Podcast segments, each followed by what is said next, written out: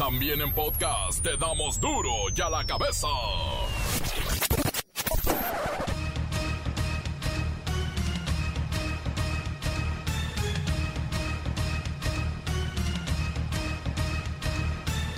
Miércoles 28 de abril del 2021 yo soy Miguel Ángel Fernández y esto es duro y a la cabeza sin censura.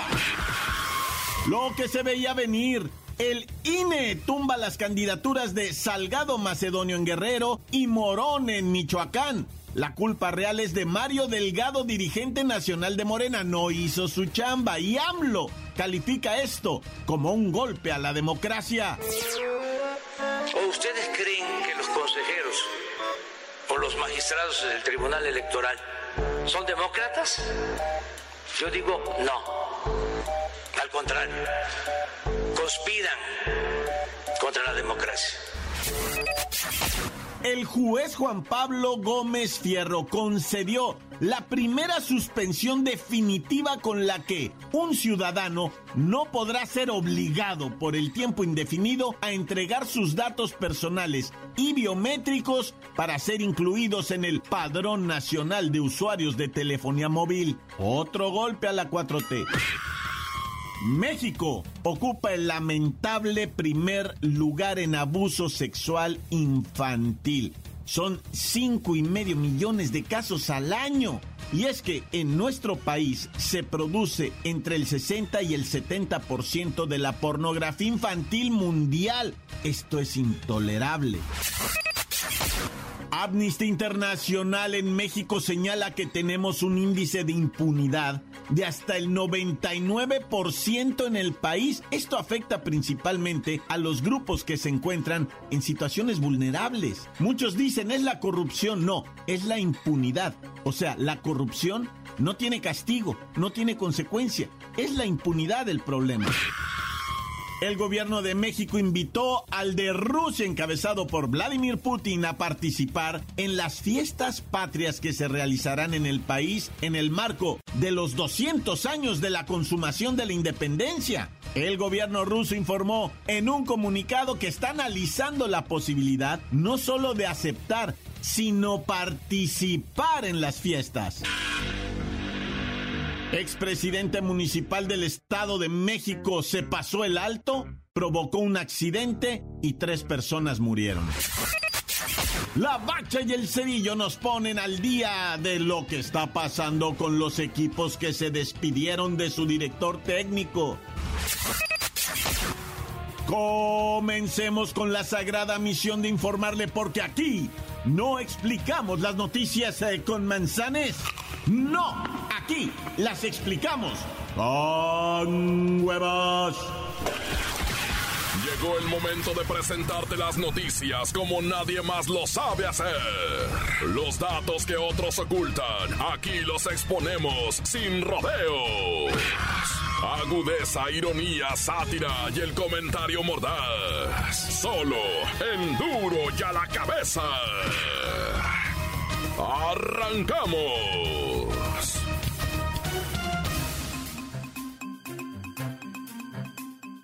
Este año el gobierno del presidente Andrés Manuel López Obrador, bueno, pretende realizar una cantidad de fiestas. La primera es por los 200 años de la consumación de la independencia, pero también están los 500 años de la caída de Tenochtitlán y el 700 aniversario de la fundación de México. Así que hay que echar la casa por la ventana y hoy se dio a conocer que se invitó al gobierno de Rusia, encabezado por Vladimir Putin, a participar en las fiestas patrias. Y luego el gobierno ruso respondió que está analizando la posibilidad de aceptar la invitación, pero también de participar, imagínense. Vamos a platicar con el camarada Rasputin para que nos cuente ¿Cómo la ven? ¿Listos para viajar a México y para enfiestarse? A lo grande, a lo mexicano, a lo tequila. Das Vedania, camarada Tovarich Mijail. O Miguel, así es Miguel en ruso. Y estoy aquí para decir que el gobierno ruso de Tovarich Vladimir Putin acepta con gusto la invitación del país de ustedes. De hecho, muy temprano por la mañana los buscamos en el mapa para saber en qué parte del mundo viven. Bueno, bueno, no es tan difícil ubicarnos. Estamos nada más debajo, bueno, geográficamente, debajo de su archirrival Estados Unidos. sí, nos dimos cuenta de eso también, Tovarich. Así que hemos decidido viajar y participar activamente en las fiestas. Tal vez llevemos un batallón de nuestros mejores espías. Eh, perdón, quiero decir, de nuestros mejores soldados para que desfilen el 16 de septiembre. Oigan, cuídenme mucho, por favor, al canciller Marcelo Ebrard, que anda por allá. Hoy miércoles y mañana jueves está haciendo visitas oficiales en los laboratorios con los representantes del Instituto Gamaleya, donde se fabrica la vacuna Sputnik 5. Cuídenmelo mucho, denle de comer. Oh, sí, ya recibimos a Tomari Shebrard. Lo alimentamos. Está un poco gordito, pero le vamos a dar todo lo que pide. La única condición es que a las fiestas patrias también invita a Nicolás Maduro de Venezuela, Kim Jong-un, Xi Jinping de Corea del Norte, a Raúl Castro de Cuba, a toda la flota bolivariana intergaláctica de Sudamérica y a Thanos que eliminó a los Avengers. Al fin que están cerquitas de Hollywood. Das Vedania, Mikhailovich. bueno, yo le paso su recado al presidente. A ver cómo reacciona Washington y Joe Biden. Se van a poner celosos y van a hacer un borlote internacional. Gracias, Tovaris Rasputin. Qué apellidos, ¿verdad?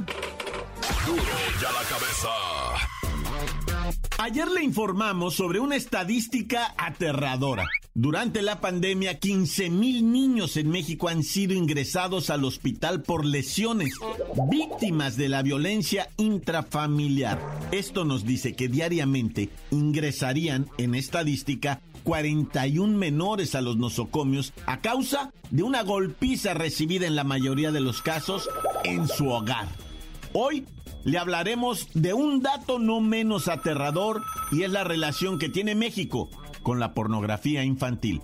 Vamos con Kerrika Wexler. Muy buenas tardes, Jacobo. En el marco de las celebraciones del Día del Niño, te informo algo que no me gustaría que estuviera sucediendo.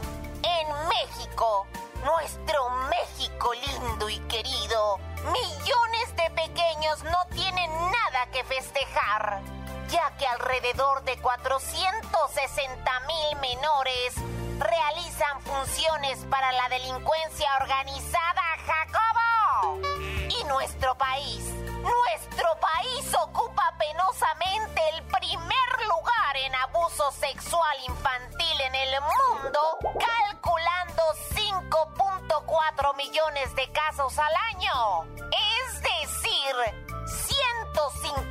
agresiones sexuales a menores cada hora, Jacobo. Debo decirte que el abuso sexual infantil tiene una impunidad de más del 99%. Por tal motivo, México es el segundo productor más grande de pornografía infantil mundial. Aquí se genera el 70% de los videos en los que aparecen niños en actos realmente repulsivos. Qué rica Wexler, los productores de estos materiales, ¿cómo se hacen de los niños? ¿Cómo llegan a ellos? ¿De dónde salen esas víctimas?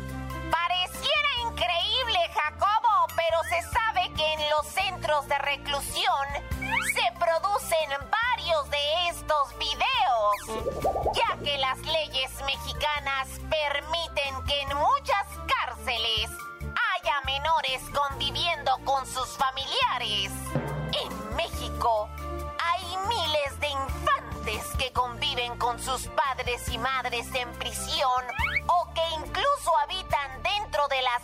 pero siguen sin haber infraestructura ni personal capacitado suficiente para cuidarlos durante su estancia en estos centros por lo que se exponen a ser víctimas de abusos sexuales, Jacobo.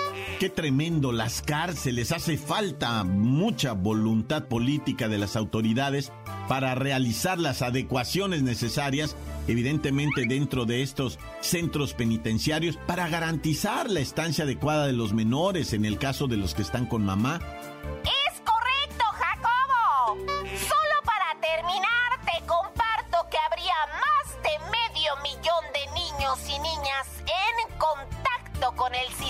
penitenciario o incluso viviendo con sus madres dentro de una mazmorra.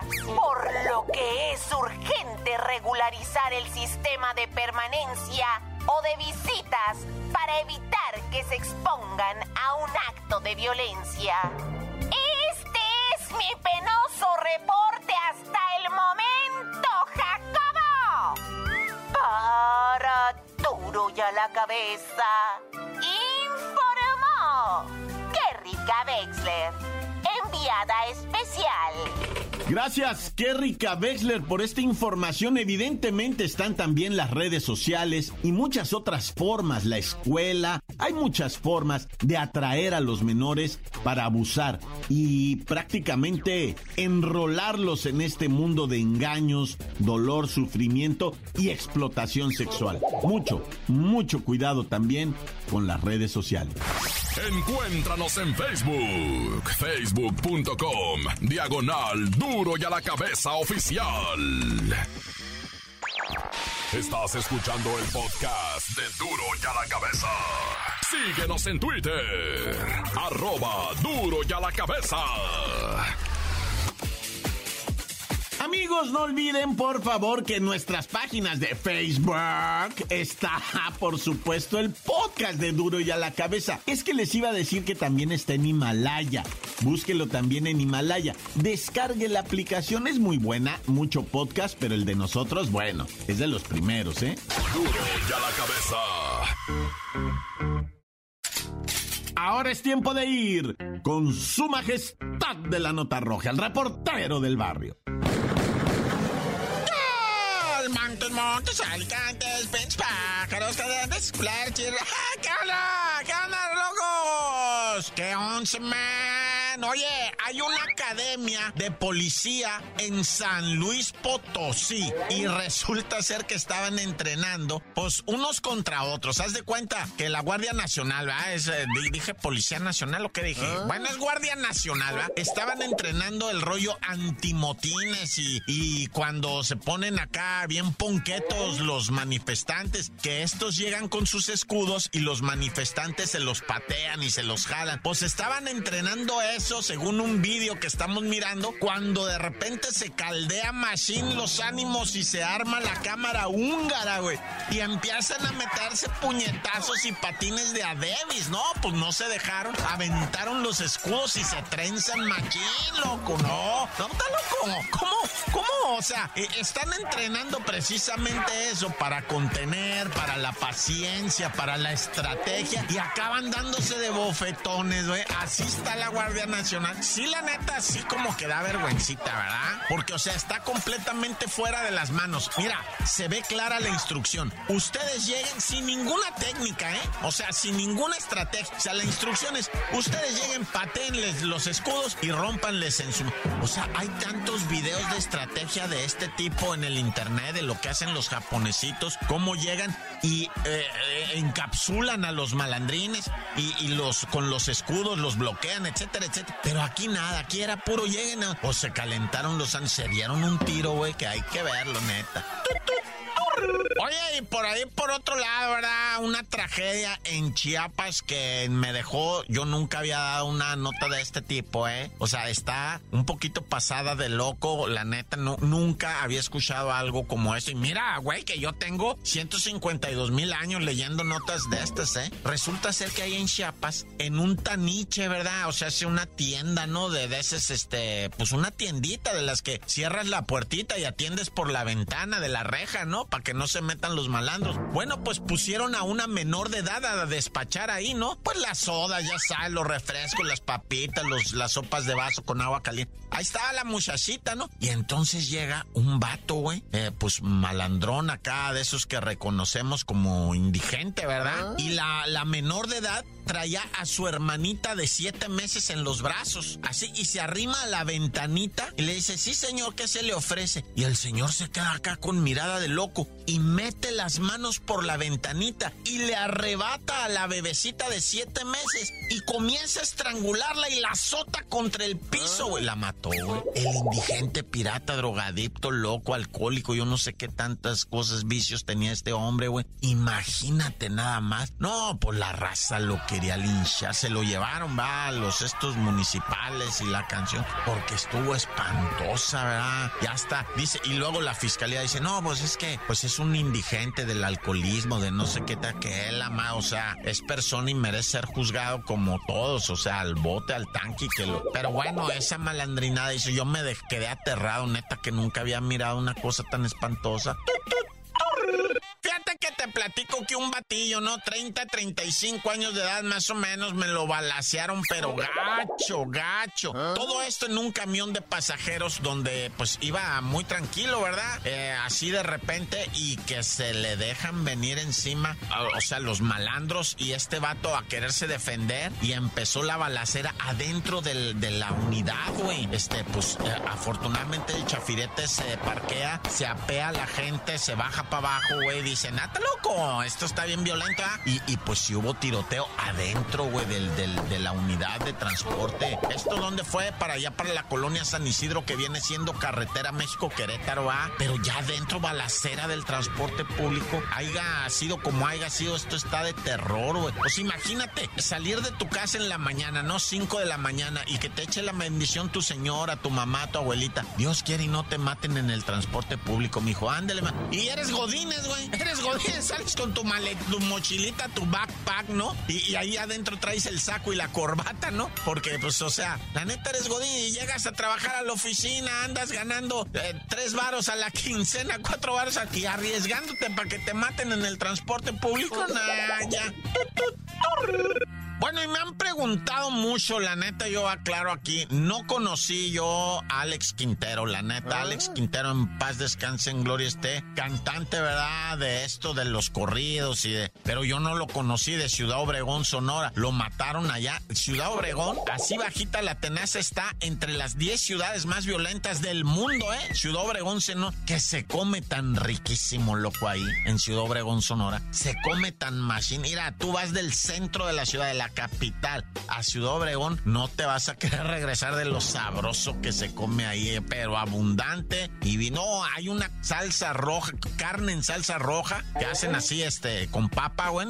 y las tortillas de harina, güey. Hay un caldo bichi que le llaman el puro caldito de res. No trae nada, nada más es el puro caldito, ese te lo tomas. Hombre, sudas, así sal, te regresa la vida bien machine. Bueno, ya, este, no, no, lo mataron al, muchacho cantante de correos Alex Quintero, muy conocido allá en Cajeme, Sonora, lo mataron en el Boulevard Casablanca, pues el único boulevard pavimentado que hay ahí, güey. Y, pues estuvo muy feo el ataque, ¿verdad? Eh, aterrador prácticamente. Descansa en paz y pues aquí lo acompañamos al compa en un futuro, Ana, ah, ya. ¡Mm, ¡Corta! La nota que sacude. ¡Duro! ¡Duro ya la cabeza! Encuéntranos en Facebook, facebook.com, diagonal duro y a la cabeza oficial. Esto es el podcast de duro y a la cabeza. Ahora es tiempo de ir a los deportes con la bacha y el cerillo. Hay equipos sin técnico y que podrían calificar y llegar a la final y ser campeones sin técnico. No, bueno. de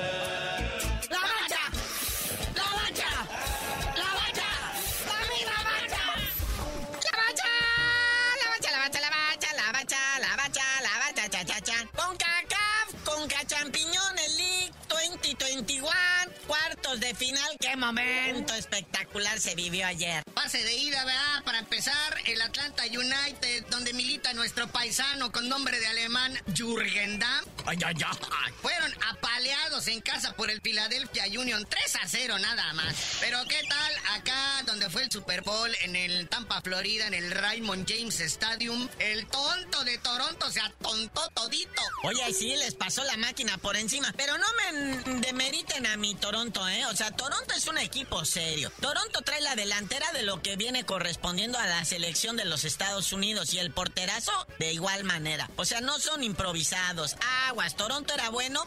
Decir que mi máquina es más poderosa y les pasó por encima. Y con cuadro semi-alterno, ¿eh? ¿eh? Le dio chance el señor Juanito Reynoso a varios que no son titulares tan seguido, ¿verdad? Por ejemplo, Cabecita no jugó de titular, entró de relevo ya en el segundo tiempo. Eh, pero Brian Angulo brilló al minuto 3, cae el primer gol, al 19 en, una franca confianza y así como descuido de la saga de la máquina, les clavaron el gol, pero que Juanito Reynoso les gritó y ya ahora sí que no bajaron la guardia el resto del partido y nomás los dejaron a un gol. Entonces la máquina hace tres goles de visita, al 33 cae el segundo de Brian Angulo, al minuto 53 cae el de Pablito Aguilar, que a sus 45 años sigue todavía chutando. Entonces el regreso, el próximo martes en el Estadio Azteca, aún la máquina perdiendo por dos goles, está clasificado a semifinal. Cállate, cállate, cállate, que puede perder hasta por seis, ya lo hemos visto, si no, pregúntale a los Pumas, no, no, no, mejor cambiamos ese comentario. La máquina adelante, ¿no? O sea, oye, pero hoy, muñeco, hoy. Ahí estaba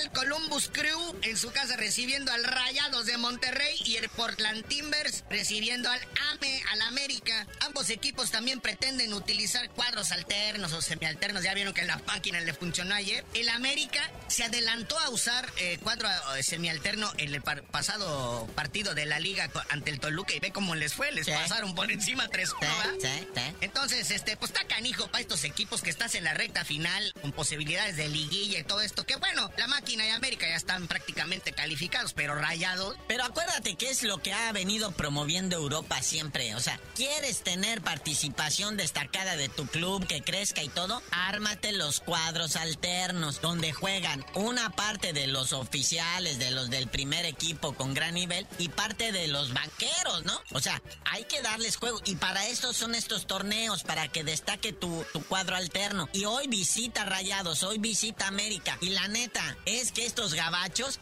hay cinco en las semifinales y el canadiense, o sea, con el canadiense. Güey, nada más hay tres mexicanos. Pues ¿quién manda aquí, pues? ¿Quién manda en la CONCACAF? ¿Quién es el gigante de la CONCACAF, caray? Oye, por cierto, puntito bueno para la CONCACAF. Ya en esta instancia de cuartos de final, ya eh, se están apoyando el arbitraje con el uso del VAR. Ayer, este, no influenció mucho, pero sí ayudó a los árbitros a tomar ciertas decisiones o a corregir, este, jugadas que habían marcado mal. Entonces, pues bien por CONCACAF. Ya el arbitraje no estuvo tan horrible como en la fase de los octavios de final. Aparte de que ya no están jugando los salvajes de los equipos centroamericanos, ¿verdad? Hablando de salvajes y hablando de bar, aparecieron ya los castigados, los señalados, los malcriados, al rincón con oreja de burro. El primerito, el que encabeza la lista de los castigados es Sebastián Vegas, de, del Rayados del Monterrey, que después del clásico regio hasta aventó al árbitro.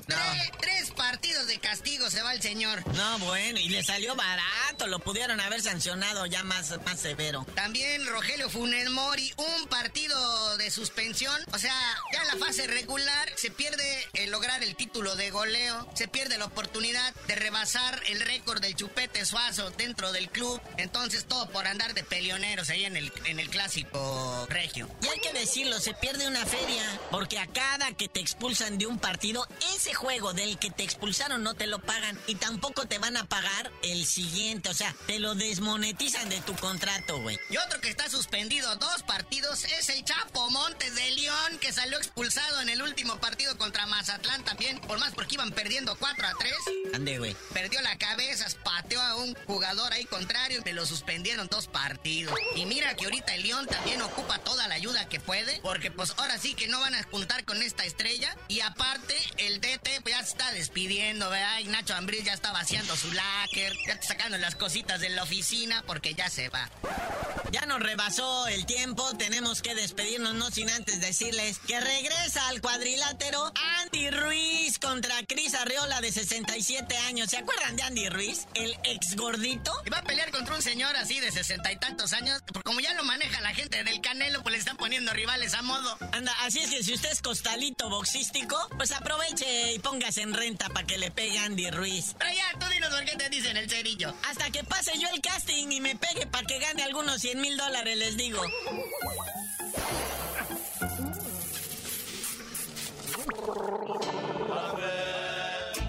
¡La mancha! ¡La mancha! ¡La mancha! ¡Dame la mancha! Por hoy el tiempo se nos ha terminado. Le damos un respiro a la información, pero prometemos regresar para exponerte las noticias como son. Duro y a la cabeza es Miguel Ángel Fernández, Arturo González, Evi González y la producción de Luis González, el señor X. Una producción original de MBS Radio.